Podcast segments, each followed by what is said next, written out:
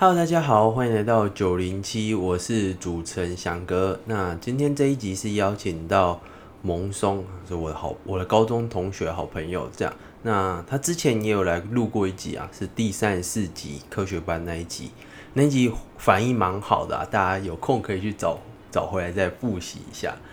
那今天这一集呢，主要是想讨论蒙松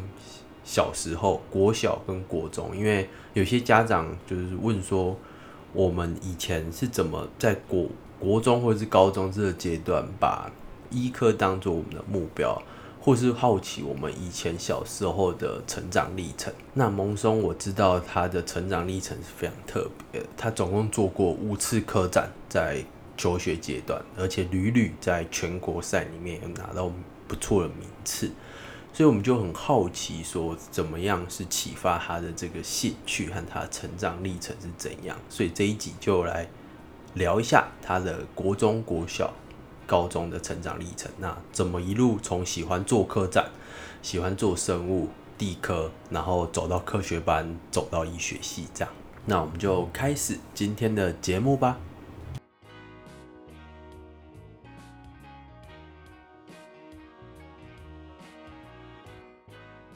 Hello，大家好，欢迎来到九零七，我是主持人翔哥。那今天呢，很又很幸运邀请到蒙松，他算是二房九零七，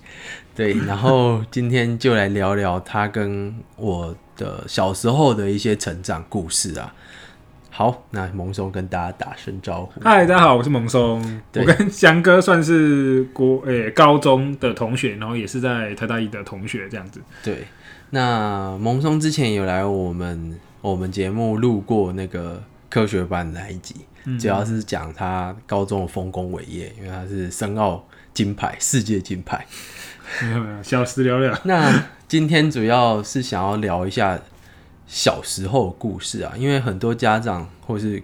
同学们对于我们小时候怎么一路培养上来，其实很感兴趣。那我先提提一个问题啊，这是在社团里面，我那个九零七听众交流区的社团里面有家长问的问题，他就问说：吼，你们国高中的时候，或是更小的时候，怎么把医生当做你的终极目标？是什么原因？是你家庭的背景，还是你的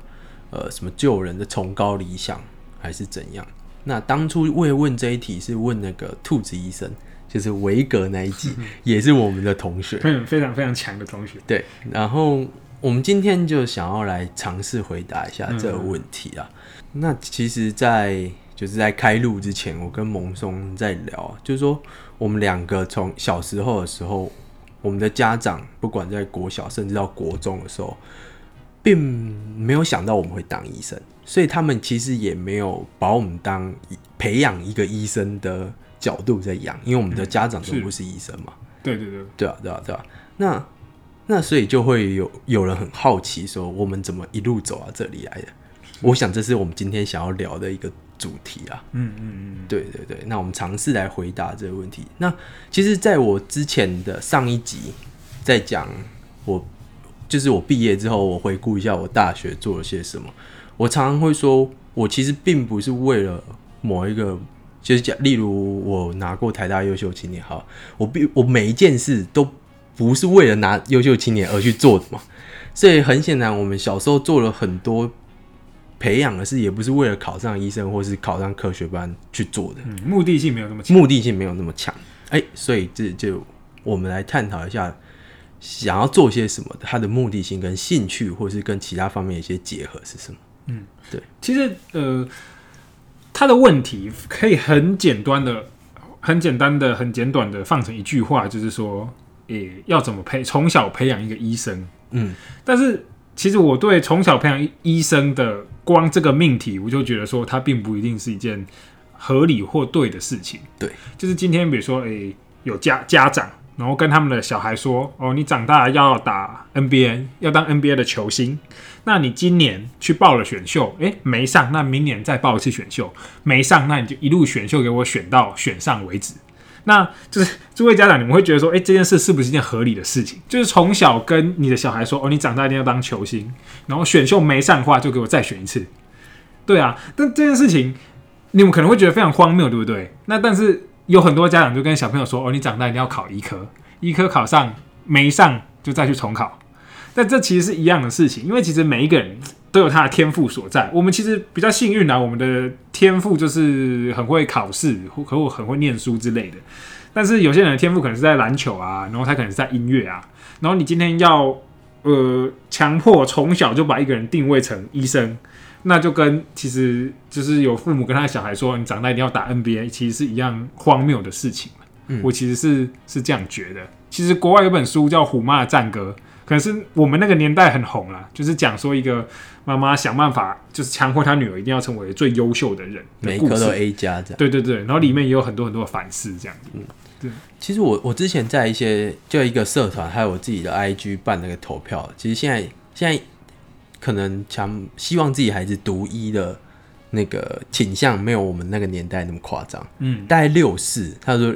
医牙跟 VS 职工大概哦六四七三，但其实还有南北差异啊，南北对的气氛还是比较，大概七三应该是要七三，因为我觉得大概两倍，嗯，对，大概是七三，但还是不要说当医生好了，还是会很多人会希望好好念书，对，没错，或是考上台大，把这个命题换成考上台大。对对对对，这样，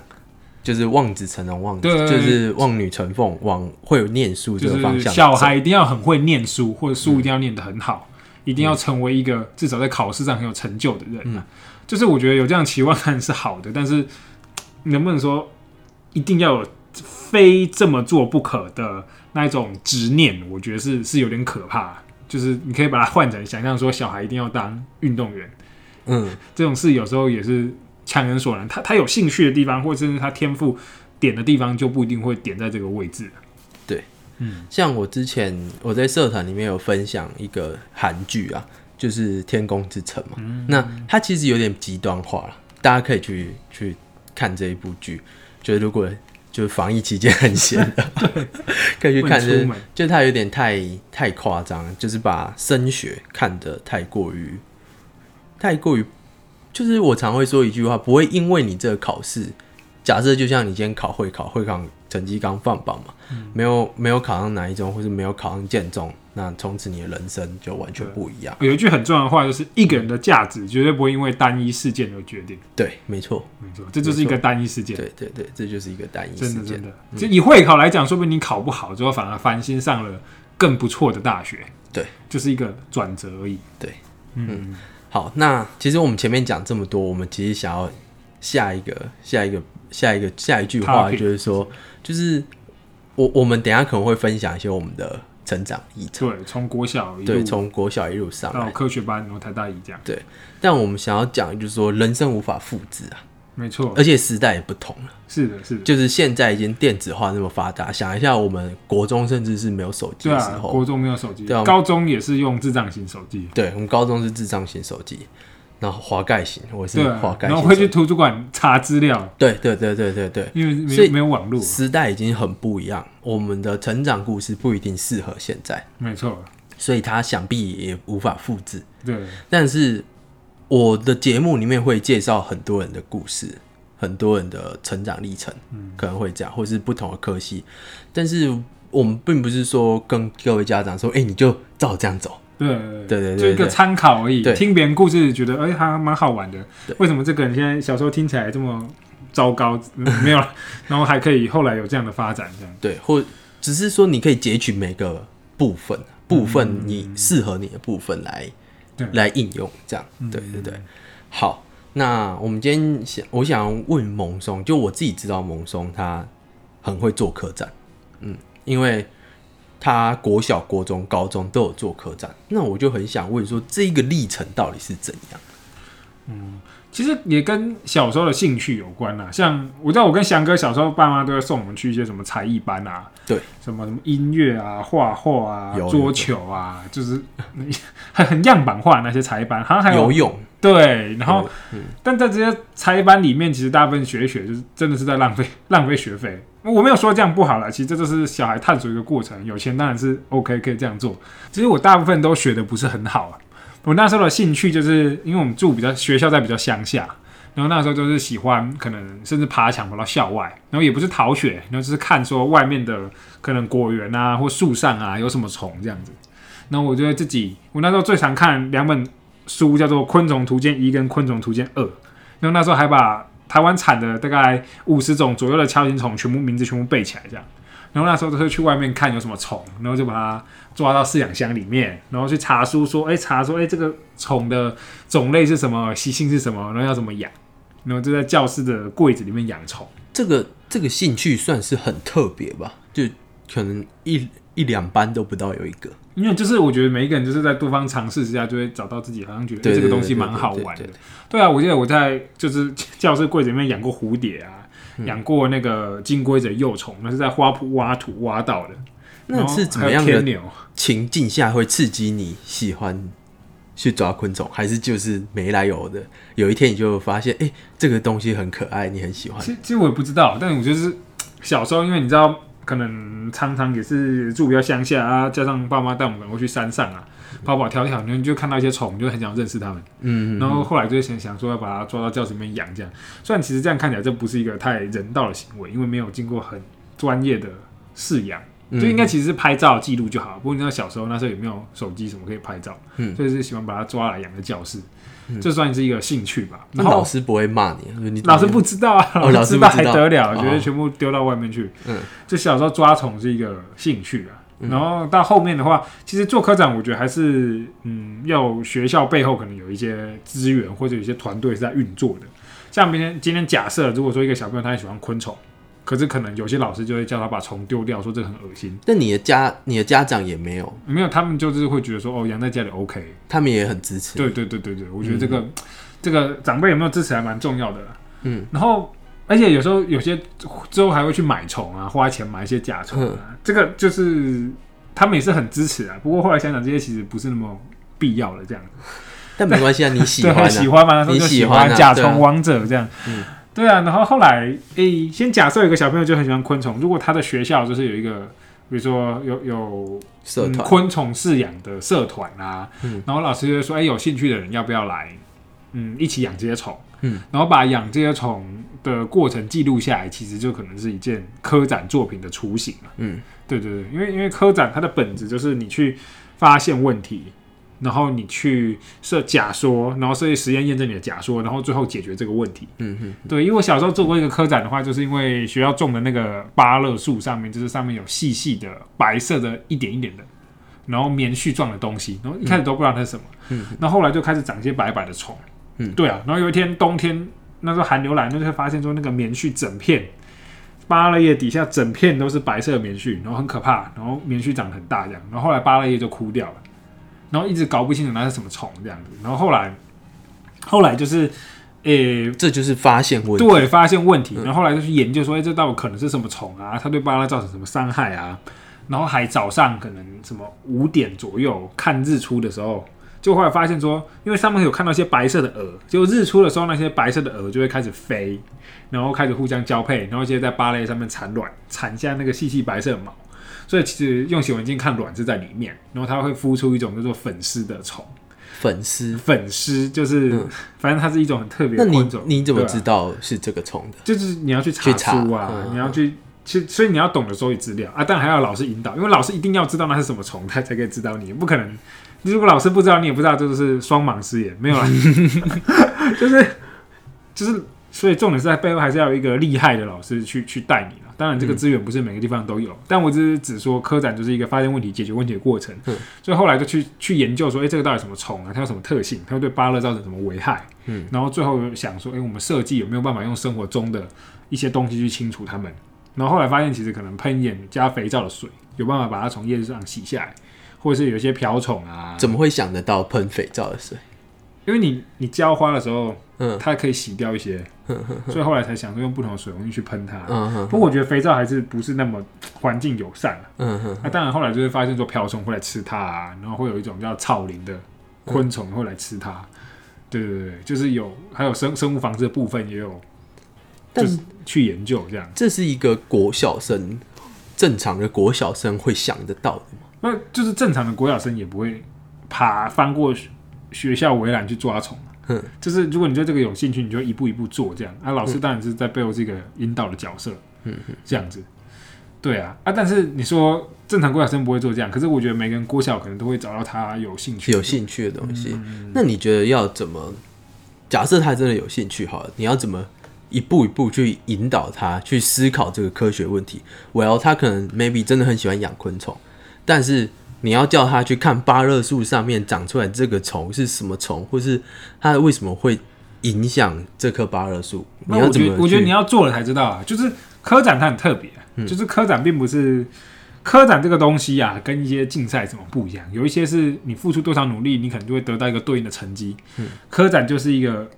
简简单来说，就是开了花，它不一定要结果。嗯，就你你科展，你时间下去了，你研究的东西下去了，你可能找到问题没有答案，嗯，你你找不出来，你解不出来，或者你搞不懂，就或者是说你做的成品没有太大的意义，或者就是没有结果。对对对对对，或者是说你你做出来一个很嗯没有创造性的东西，那这样子在科展比赛的时候，可能就是连写成文件你送初审可能就被刷掉了。嗯嗯嗯，对啊，但是在在这个过程中，你可能会知道一些东西，然后或者说你是不是真的想要去研究、去了解这个东西，所以其实半途而废的很多，然后或者是说最后做起来品质没有这么好的人也很多。你刚讲这个我也蛮有感觉，就是我们国中那时候有一堂课叫独立研究，啊，其实就是科展的雏形啊。哦，自由班就是不一样。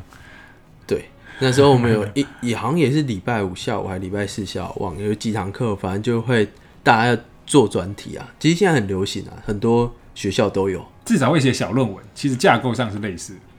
对，但我们那时候是没有写小论文，那时候国中没有，但就是有一堂课就是独立研究是什么专题研究的那一种，然后一样你就是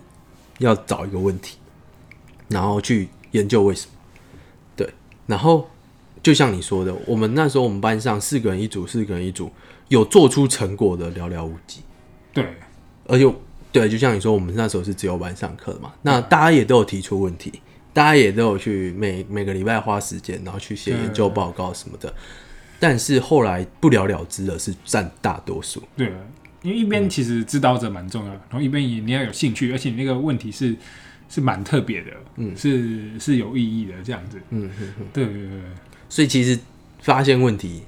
蛮重要。就是其实呃，决定科展能不能得奖的核心关键还是你的问题好不好。嗯，这这是一个不不得不这样说，就是你你研究虽然我们不是对不是要鼓励大家去得奖啊，对就是不是这个不能倒果为因，就是为了得奖去做。就像我们一开始讲了，我们不是为了做医去当医生嗯才做这些事情。就我们不是有目的性的，做科展不是为了得奖这个目的，但是其实决定会不会得奖的题目占了蛮大的比例，这样子。对对对对啊，但是呃，重点就是说，你有一个题目之外，你还是要有一套科学系统去把它解决。我觉得有一个好问题，这个问题其实我觉得在生活中就很多东西可以应用，嗯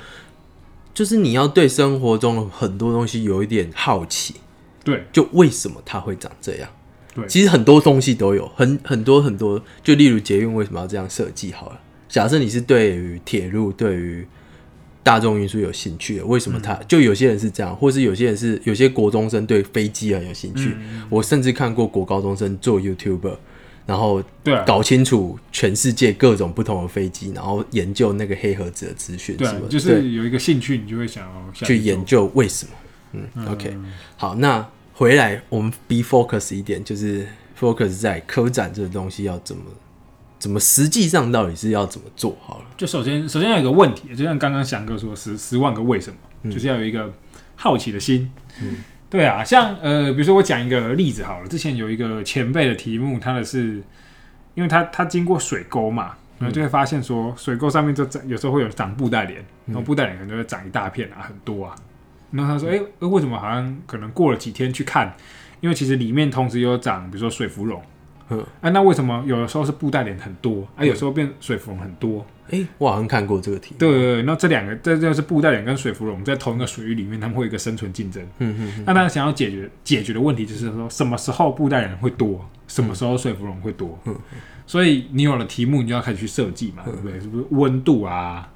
啊光线啊，水质啊，对啊，水质、啊，就找变音啊，找变音，所以我们要设计不同温度啊，设计不同光线啊，设计不同嗯那个，然后你还要解读实验结果。但这个找变音这个过程，我觉得是需要辅导。以一个国小国中生，可能连变音是什么是什么，这都是需要找问题训练。找问题，当然找问题是也是需要老师需要老师协引导啦，助但这一每一步都是需要老师去引导。我觉得，对啊，每一步其实都需要老师引导，就是变音，就是可能老师问学生说，好，比如说，嗯，你你觉得为什么看到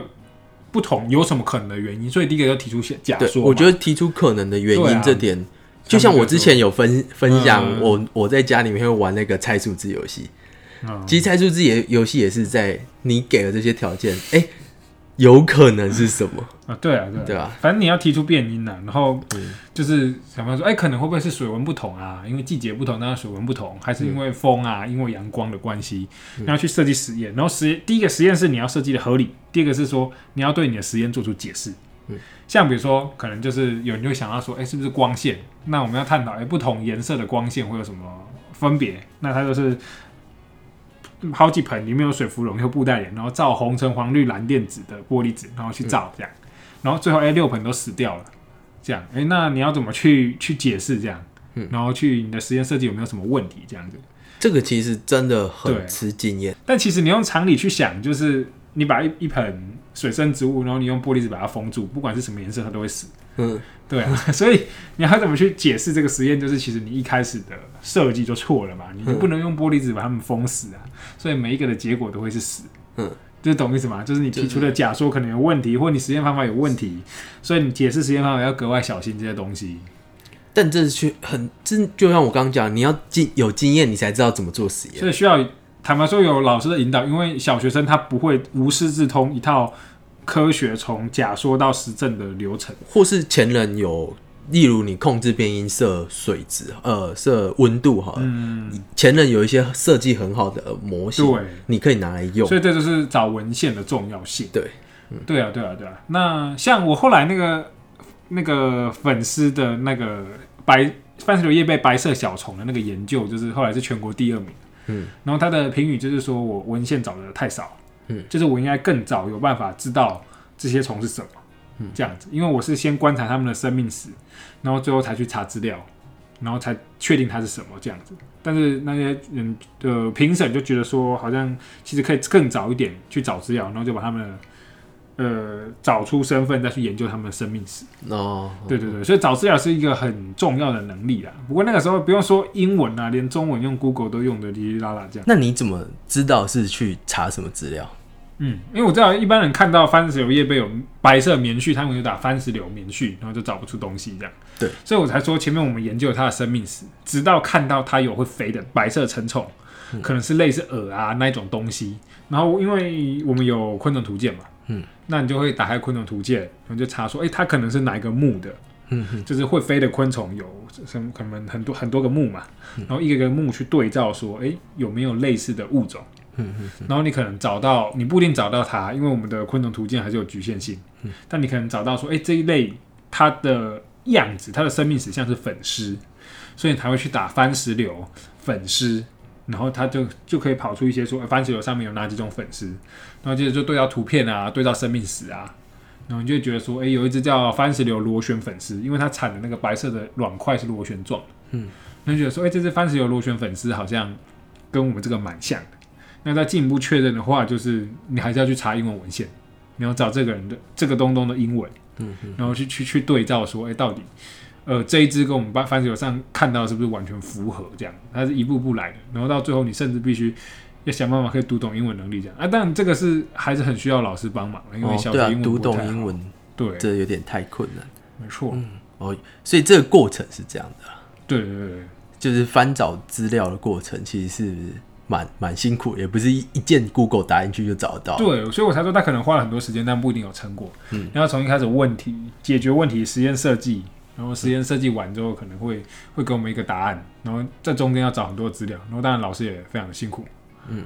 嗯那我知道你是国小、国中、高中都有做科展嘛？对，那你觉得这三个阶段的客栈的强度或者是各方面有什么区别？先讲科展的架构好了，它其实就是会先有呃每个学校可能会先有一些校内的审核过程，然后接着会代表学校送到各个市，像我们台南就送到台南市，然后台南市就会先比一场，那只有台南市的特优或是第一名才会送到全国，然后全国大家再比一场，这样子，嗯，所以你要先通过地区赛跟全国赛两关这样。那我国小是有一件全国第一名跟一件全国第二名，然后国中的话有一件是全国佳作，然后还有一件是就是只有到南市赛，对，好像越做越烂，没有啊。然后高中有一件是全国佳作，然后有做生物啊、地科跟化学这样，所以你总共做了五件科展诶，嗯，差不多五件。哇，嗯，真的是很很神。对啊，所以就是你比过五件，那你说强度或是各方面有什么不一样吗？还是准备花的，或者是评审的要求会更不一样？还是其实本本质上，我相信应该是差不多的。就国小组、国中组、高中组，它的嗯竞赛的那个呃细腻度就会差很多。哦，细腻度，就是像像国小，因为他也没有要求你要什么很很很那个的背景知识啊，嗯哼，对啊，他就是说，哎、你你认得这个虫，然后有把生命史观观察出来，可能就好了这样子。然后你所有的实验变音设计并不是那么的严谨，它其实也没有关系，因为因为小学生懂的就这么多嘛。嗯，但是我讲高中端好了，高中端第一个是说你的实验数据你分析出来，你就要有数据了。嗯，国国小有时候是甚至只是观察性的结论。嗯嗯，或者是说他有跑出一组数据，然后一组是二，一组是三，一组是四，然后国小就说四大于二大于三，可是高中不一样啦，高中就说哎二的数据哦平均是二，它标准差是多少？那你的样本数 n 等于多少？那二跟三跟四这个结论你要跑统计的东西，然后要看统计上有没有显著性。就是这些你比较帅，然后这才是一个比较严谨，可以说是哦，我们这个实验设计起来 A 大于 B 大于 C，就需要的背景知识越来越多。第一个是背景知识很多，第二个是你的数据分析要更严谨，第三个是很多会用到更难的设备，所以都会去找大学端合作。哇，那就更吃资源。对啊，对啊，对啊，对啊，就是像基本上我看特展很成功的作品，大部分都是跟大学教授有合作，哦，然后就是他可能会会用到一些很高中完全不会学到的的仪器这样子。哇，那这样会不会有点排，就是排除一些可能比较偏乡啊的地方？所以说要看，其实嗯，每一年的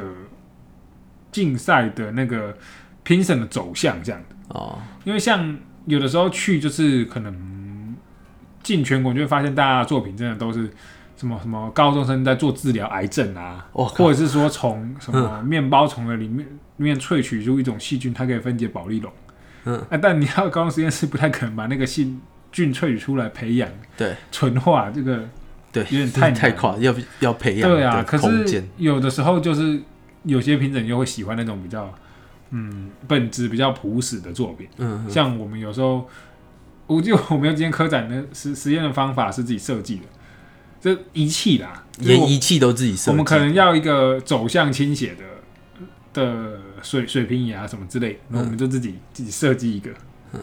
做起来其实可能就就很便宜啊，成本就低很多，然后但是大致上还是有办法帮助我们实验判断它的方向，嗯。这样子就很简便。然后可能这种自己动手做科学的能力，有些评审看到这样子，其实也是会加分的、所以还是要看评审的口味。但是虽然你的科展从国小到高中，就是等于像军备竞赛啊，你用的 呃，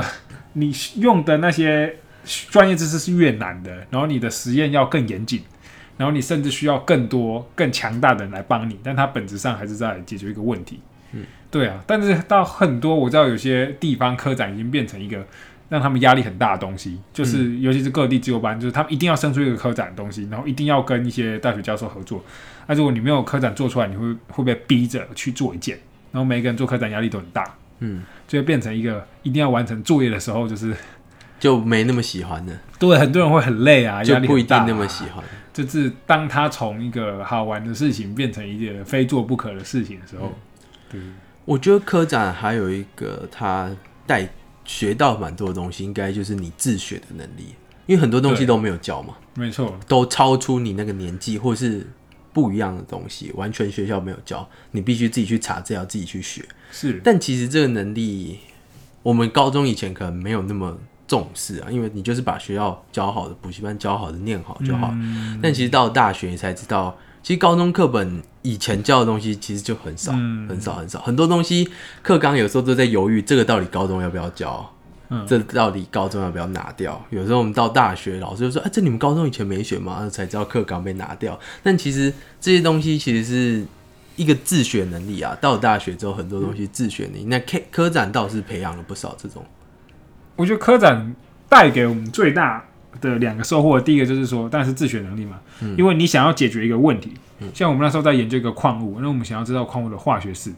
那我们就要去查说，哎、这个矿物到底它是由哪几个元素组合成的，然后就要去研究说，哎、这几个元素彼此之间是怎么间接的。透过哪一种作用力让它们粘在一起，然后最后去把整个矿物非常非常复杂一个化学式，把它的原子结构搞懂，并且做一个模型出来，就是有氧啊、硒啊，然后一些金属元素这之间是怎么连接的，我们就把那个模型给做出来。对，所以自学能力其实是因为这些东西课本不会讲，然后你甚至就是刚刚说找资料的能力嘛，你甚至不知道这个东西是中文、英文，然后会藏在哪一篇资料的哪里，你就不断去找资料，把它找出来，然后说哦，我找到了，原来答案好像是这样的这个能力。这真的高中都不会教。对，因为我们就是如果你照高中课纲，就是呃把课纲内的东西背好，然后考试考好最重要。对 的感觉啊，嗯。然后另外一点就是一个对科学东西的验证，因为你知道说一个一个结论它是经过一个假设，然后严谨的实验去。但小时候做科长不会严谨啊，但你就知道说它是经过假设，然后实验，然后验证得出结论。所以你在看一些，比如说什么新闻报道的时候，媒体又说呃什么东西很神啊，又发明了一个呃，比如说哦 吃一种草可以治癌症，然后你就会说，回去看它的验证的过程到底没错，你科就不科学。你就不会到处跟人家说，哎、吃这个草可以治癌症，你会先去想说，哎、这件事有没有道理？这样，然后他去，你就去看说，哎、他实验的整个逻辑上有没有问题，或者他根本有没有执行一个有意义的实验这样。这其实到大学这个这个能力其实是一直一直会用到的。可能高中以前没有被重视，但是大学其实很重要。其实大家到大学慢慢也都会学会啦，先学这些也不一定说一定就怎么样很了不起之类的，但是就是从小就培对养这件事是不是每一个人都会成为科学家，会成为理科的人啊？嗯像我后来进进医学系也没有做实验，那如果说我我没有做做这些，呃，我没有去实验室的话，这些能力我可能从就不会这么的完备。嗯，整个科学的思路，还有对一个逻辑、一个假说的验证的过程，就不会这么清晰，这么有逻辑性这样子。那、如果你当然你之后去当科学家，去走二雷，再另当别论，那些东西又是更更强大的东西了。嗯嗯嗯，好，那题外话问一个，就是如你国小、国中、国小、国中、高中都有做客展，那如果这时候就会有家长问说，如果跟你的本业本科啊，就是读书成绩打架的时候怎么办？呃，我想先说的就是说，因为有些人就是长大会走高中、大学这套升学的念书的体系上去，那有些人可能是走比如说继子的体系一路升上去，然后有些人可能是走公庙的体系，什么剪掉？剪掉，剪掉。好，反正每一个人会有不同的路一路升上去这样子。那当然，如果你走升学这条路的话，你相相对的国小、你国中啊、高中啊，你每一个阶段升上去，你的课业压力、花在课业上面的时间，还有对课业要求，必然都是越大的这样子。所以我不太敢说好，就是因为你有你有一个兴趣，不一定是做科展啊，你的兴趣可能是弹钢琴？弹钢琴或打棒球啊。嗯那当然，我们说要让小孩适性发展嘛。那我的兴趣刚好就是科展，那当然会投入很大量的时间在上面。那到底成绩这方面要给他多严格的管束，我是呃没有办法给一个很明确的答案啊，之讨论之类的。但是我只知道说，如果你要继续走这一条路的话，其实你国中是逼得比国小更紧，然后高中是逼得比国中更紧。嗯，然后如果说如果从国小就开始严格要求成绩的话，他会不会嗯真的很喘不过气啊，或者之类的？就是对小朋友来说，会不会好不容易有兴趣，他可以做他有兴趣的东西，然后你却一定要求他说成绩一定要多好多好才可以这样。因为但其实我来说也不是说非常有说服力这样子的，因为你你都还 OK，对成绩还不错，不过因为是我们学校也比较乡下一点，所以竞争没有那么激烈。嗯，就是在台南就在比较郊区一点。嗯嗯嗯。那下一个阶段其实就是高中嘛，就步入高中这个阶段。那呃，大家知道我们两个都是念哪一种科学班？那我先讲讲我自己为什么会去考科学班。其实。其实我觉得我就是跟着周遭的同才走。我那时候国中是念着念建新自由班，那那是最强的班级。国中啊，国中啊，对。然后我们班那时候就是全班，但是我们那时候并并不是独立一个班啊，就是大家可以去听我讲自由班那一集，那那一集就有讲说，我们国中的时候，我们是只有数学跟自然拉出来独立上课，嗯，然后其他课还是在。原班级、普通班上课这样，嗯，那我们那个自由班的时候是的确大家都想考哪一种科学班或是哪一种自由班这样，所以才会有这个风气，就有点像是我们高中的时候全班都想考一个，我觉得是类似的，对，一辈子都在跟人家走而已，对 对，就是。其实有这个风气啊，但但是就是说，大家说，呃，成绩好的你好像就应该往那边走，反正那边你会遇到更强的人。这条如果就像我们刚刚讲，你想走升学路线，就是会这样。你去公庙也是会一度遇到更强。啊，那你呢？那你为什么会来读科学？哦，其实以我自己是念一个还不错的国中啦，还算是有升学倾向的国中。嗯。的普通班这样子，然后那个时候其实成绩还算不错，然后那个时候其实我没有特别追说科学班什么时候考这个消息啊，嗯，然后我那时候是打扫教务处，然后那个教务主任就说：“哎，你成绩不错，这样子。”嗯，其实其实我那一次好像什么模拟考全校第一名还是怎样，嗯，然后他又说：“那你要不要考看这个科学班？”然后我说：“科学班是什么？我其实不熟啊，能吃吗？”这样。然后他说：“哦，这是台南中唯一有女生的班级。”我记得你上一集也这样讲，然后我隔天就报名，没有啦。我记得你上一集也这样讲。呃，事实上我回隔天报名是没错，但我回去有看简章啊。我觉得说，哎，它的好处就是说，它的数啊、数学、物理、化学这些东西，还有生物会上的比较深一点。嗯，这是第一个好处。第二个是说，有很多自由的时间给我们，无论是要做科展啊，或者是说可以钻研自己呃喜欢的地方，也是比竞赛这样子。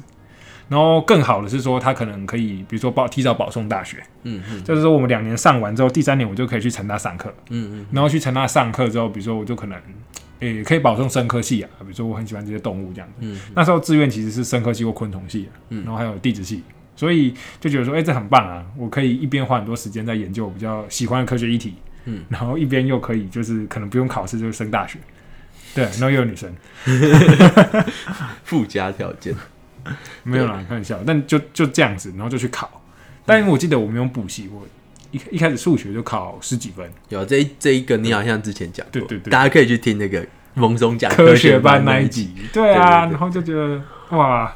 好。那回顾完我们的国，主要是蒙松啊，因为我的我的历程，大家应该。去看那个远见采访我那一篇，大家就可以大概知道。就回顾完蒙松的国小到高中这一段经历，那我们现在想尝试回答我们一开始节目抛出来那个问题，就是说，你们国高中的时候是怎么把医生当成终极目标？我没有啊，你 我我自己到高中大概要到高二差不多才开始觉得说，哎。我那时候其实还不敢想，说实在，坦白说，我还是高中的时候还高二的时候还不敢说，主要是我成绩没有到非常非常好嘛。那那时候觉得医学系成绩一定要很好啊，我怎么可能考得上？没有那么敢想，只是说周遭有一些人都会已经开始把医生当目标。对，嗯，我先讲到这里，那你呢？我不知道，我的志愿其实就是一直都是生物相关的。对，然后后来高二的时候进了生生物奥林匹亚选训，其实就可以保送他生科系了。嗯，然后那时候才在想说，哎，我要不要就保送？我高三就什么都不用做，我就可以可以玩一整年这样。对，我就那时候蒙生我跟我说，他就是反正他就已经拿到那个保送资格，他就跟我说，那我高三要不要开始整年都对啊，要不要去玩这样啊？然后也问了好多朋友这样子，嗯，然后就那时候我还记得另外一个同学就方某，他就说就是。嗯，就是目前看起来，可能读生科的人，就是呃，之后有些可能就是过得不是很好，但有一些走坚持走在学术路路上的人，就是少数的人会真的真的很。非常有成就。嗯，然后，但读医科的话，就是至少每一个人都是一条很安全的牌，每一个人都是稳的。对。然后他说，他觉得，嗯，去念生科的话，就是我他相信我会变成 top 的那一个人，这对样子。但是我自己其实我们那时候好像也是这样跟蒙松说，对所以说我们相信你这么厉害，你一定是 top 的那一个。对啊。但是其实有很多人听说什么读生科、医生科科什么对，那我觉得我最后会选医学系，其实并不是因为我真的很了解医学系，我那时候也是这样，有有一条路叫主力诶、社会学，大家大一可能像我们医学系是必修社会学，嗯然后社会学有一个概念叫阻力最小的路，嗯哼，就是说，诶、你决定走哪一条路，其实不是你自己决定的，而是这个社会氛围，这个社会帮你，这个社会的氛围帮你决定的。嗯然后你只是因为走这条路所遇到社会上的阻力会最小，所以你去走它，而不是你想走这条路。那实际上讲实际一点就是怎样？你说，诶、你要选生科系，你的老师、你的家长、你的亲戚、隔壁的王大妈，还有补习班的谁谁谁，都会全部都会来劝你，就是说，哎、为什么不考医科？你有这个能力，你有这个本事考上医学系，你为什么不念？对，所以其实那个时候就是每一个人都会来劝你说，你成绩到了就去念了，就变成绩越成绩越好，选择选择越少。少，对，真的，真的，真的，你考七十五积分，就是一学期第一志愿到第六志愿填下来。嗯。所以其实，但是回到这个问题啊，我觉得这个妈妈想要，这个家长想要问的问题，其实是说，哎、我要怎么激发我自己小孩的斗志，让他定一个比较比较高远的目标，我比较或是激发他的野心。我先话说回来想嗯。想这个问题，就是诶、就是说后来读了医学系，就觉得说这真的是一个非常稳定的一条路啦。就算现在疫情期间，我们其实饭碗就是保 绝对好的，绝对还是有的 这样子。那那当然，生科系的话，也看很多朋友，确实有朋友呃离开了这个行业，嗯，就是可能去做其他事，但也有朋友真的成为里面 top 的人，然后也过得非常的好。因为人生不能重来，我也不知道我选生科系到底会不会成为那么 top 的人。嗯，对，但是选了一学期，我会觉得真的是，呃，如那时候所说的稳定了，也没有说不好这样子，嗯，也是过得还 OK 这样。对，可是那个时候其实真的真的不是我们自己选的，自己有兴趣才去选的，而是那个社会氛围，每个人都劝你去读医。那我觉得一来这个方法其实主要是因为你成绩蛮好，大家会觉得你考得上。对，因为那个时候就是，而且我甚至还可以保送什么之类的。像比如说我模拟考都是全校前十名，所以大家当然会说啊，你为什么不去念医？反正你模拟考成绩这么好。对。但话说回来，另遇到另外一个问题，就是当你小孩成绩没这么好的时候，你要激发他去念医。对。那激发这件事就有点有点怪，就是如果说你一直灌输他说哦，一科念真医是最好对，一科真的很好，一科真的很棒。其实他应该是没有办法 发自内心有那个动力去把成绩念好。没错，没错，没错。对对对对对对对，所以要么一点就是说，让他知道说，诶，当医生真的有哪些好处，让他自己呃有一个动这些好，对，让他自己有一个动机去把书念好，这是一个可能。另外一个是说，比如说呃，他成绩好的话有什么奖励，那他会为了这个奖励本身而使成绩变好，虽然这我觉得这是暂时的，这比较 tricky 的一个东西比较。tricky，但是它比较暂时。对，但是就是说，反正你结论是成绩变好，但不不太可能是说，诶、他根本不知道医学系在干嘛，然后就逼他说以医学系为目标，嗯嗯，然后要求他成绩变好，对，这听起来太不合理了他不知道这个系在干嘛，然后分数又超高，要念超多书，然后你就逼他去念，就有点然。后跟他讲说，考上之后你人生一片璀璨光明，但事实上没有，不是、啊，用这个比较空洞，的，他就不喜欢打篮球，你要求他一定要成为 NBA 选秀球星，怎么可能？选不上要重选第二次，对啊，对，啊，不过话说回来，我那时候真的考上一科，总结三个字就是成绩好啦。我我我其实真的不知道，坦白说是这对，真的不知道一群在干嘛，这也是很不好。我们之前一直在重复的一个点。对，对对对，就是兔子那一集也有特别讲说，就是探索其实是激发。如果你成就像蒙松刚才也讲，成绩如果不够的话，你要用这个当做他的动力来源，你必须让他知道这个科系到底对他有什么好处，有什么不好处的地方，他喜不喜欢？嗯我们有一个同学，嗯，算是我们之中同届程度最好的同学，嗯，他本来念台大一技，然后他在台大一技读一读之后，才觉得说，哎、我是真心真的真的很想当医生。嗯，他是想清楚了，所以他才去重考，然后就考来台大医，然后被我们同学。对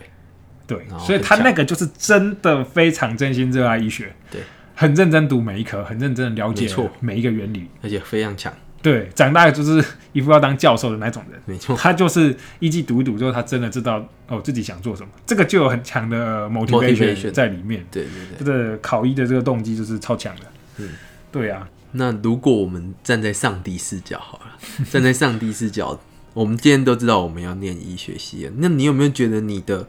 过去，如果你能回到过去，你想给自己小时候有什么建议哦，从国小到高中是不是？之类的？对啊，对那你你会有什么建议？我自己啊，我自己很想跟自己说，就是国中那个阶段，就是我跟他跟要必须跟自己说，你那时候好像太过于太骄傲了，然后没有花时间再好好念英文。这些这这这些我之前在节目中都偶尔提到了，就是我那段时间因为国中英文对我来说还算 OK，所以成绩就还不错，然后就没有额外再去好好认真钻研。哦，对我觉得那是我，如果是我，我最想回去改变的地对方。，英文真是最重要一科。你现在高中数学都忘了，高中国文什么书信用语，那个真的是这辈子没有用过。对，但英文啊太重要。太重要，对啊。那你我吗？第一个是我如果我会知道说，诶，我这个成绩可以上一科，或者说我有这个金牌可以保送一科的话，我觉得第一个是小时候真的，诶，不用这么专积极赢在成绩上面，哦，对，这是一点，就是说，就是有想时候想到什么国小那一题两题斤斤计较，我今天错一题，你今天错两题，国小斤斤计较分数，然后国中也是一千多个人，学校很竞争啊，校排第几，嗯那时候记得清清楚楚，画折线图。然后高中也是大家在那边计较一分两分，嗯。但其实这些东西有一句话就是说，如果你十年后回想起来，你不会在意这件事情，那你其实现在就没有必要在意。哦对，对啊，所以就是不不需要这么斤斤计较于分数，不需要这么积极营营。嗯如果你因为你小时候这么逼自己，或无论是家长逼你、老师逼你，或是你自己逼自己计较这些分数，长大其实都都不太重要，因为你只有考上跟没考上两个结局嘛。那如果你考得上，你前面其实不需要这么痛苦的 push 自己，或是去跟人家比较了。或会不会是因为你这样一直在 push 自己，所以才导致你现在考上？也是有可能，但我真的觉得积极于于分数的这个心态 就不太健康啊。或许我们都会觉得分数代表你的努力，对，但是其实并不是那么对等。没错，对，有时候你还是要知道一下自己到底是真会还是分数好看。对对对，这是两件这是真的是两回事。对，但是家长跟老师们可能很难分辨，只看分数，因为他们很难分辨你到底是真会，因为他不是你嘛。嗯，对，所以如果你现在是可能高中生比较听得懂啦，对，就是你应该可以分辨自己是真会，这个分数是真的还是就是不小心。对啊，一题计算题十分，然后你就不小心一个地方计算错误，然后可能整题就撇掉了。对对，可是这些你可能是会的，对，但成绩上就反映不出来。对，然后另外一件事情是，我会告诉小时候自己好好探索。我可能国中的时候就要知道说，诶比如说生科系啊、昆虫系、医学系未来有什么出路。哦，对，对啊，就是那时候就是不懂啊，从众嘛，盲目就是哎、诶大家都考医学系，我就跟着考，跟风，因为大家的强的人榜单都被贴在那个补习班门口贴很大，我想说哎我也要贴上去，所以我考一学期，我那个非常为了一个虚荣心去去把自己人生绑哦绑到现在七八年了，不太值得。没有啦，开玩笑，就是曾经风光过啊，必须承认这样。对对对对，对就是反正会更慎重的决定自己要读哪个系。我去查，诶、昆虫系有什么出路，嗯然后昆虫系有什么课，然后生科系有什么出路，有什么课，嗯然后去去决定这样子。然后甚至也会考虑说要不要出国。我都拿金牌了，我我我可不可以念国外的名校的生科系？嗯这样子。因为像我就有朋友去 MIT 或 Stanford 念书啊，嗯嗯就是会更仔细的考虑自己未来，而不是因为一个呃大家都考医学系，所以我要考医学系。嗯对对对对对。那你会后悔自己没去念昆虫或者是没有我生科系我是？说没也没有办法，因为、呃、我觉得那个同学说的蛮对的，就是说很多生科系的人，因为生科系是一个非常非常竞争的地方，他只有留在顶尖的人是是会被呃可以在行业里面混得很好，嗯，所以你会不断的在厮杀，然后那些被淘汰下去的人，可能就是 才会有那个很被很，我觉得这说法很恶劣啦，什么什么一一生一生科科。一生科科这个说法，考上生科一生，科科这个说法其实蛮恶劣的，但是他的就是你一定要留在最强，你你要在金字塔顶端，你才可以在这个行业里面立足。嗯，但是就没有办法去预知说，如果当年选了深科，我到底会不会停留在那个位置？嗯，然后对啊，所以你觉得现在选择是可以接受？所以如果你再让我选一次，然后当我知道说医学期后面是一条，至少说就我们最后一名毕业饭碗也很稳，嗯，然后考量真的一些现实面，对对对，考量现实面考量，可能说不定还真的还还会再选一次，也不一定。嗯嗯，好，那今天就到这里，谢谢大家，大家防疫乖乖在家听 podcast。好，大家拜拜，拜拜拜拜。谢谢大家今天的收听。如果对于今天的主题有任何想法，或是有什么想听的主题，欢迎来私讯我的 Instagram 或是 Facebook 粉砖。我们很需要你的回馈，我才能改进并做出更优质的节目。我的 Instagram 账号是大写国字的九零七 nine 底线 O 底线 seven，Facebook 粉砖的账号也是大写国字的九零七 nine 底线 O 底线 seven，欢迎大家来私讯我哦。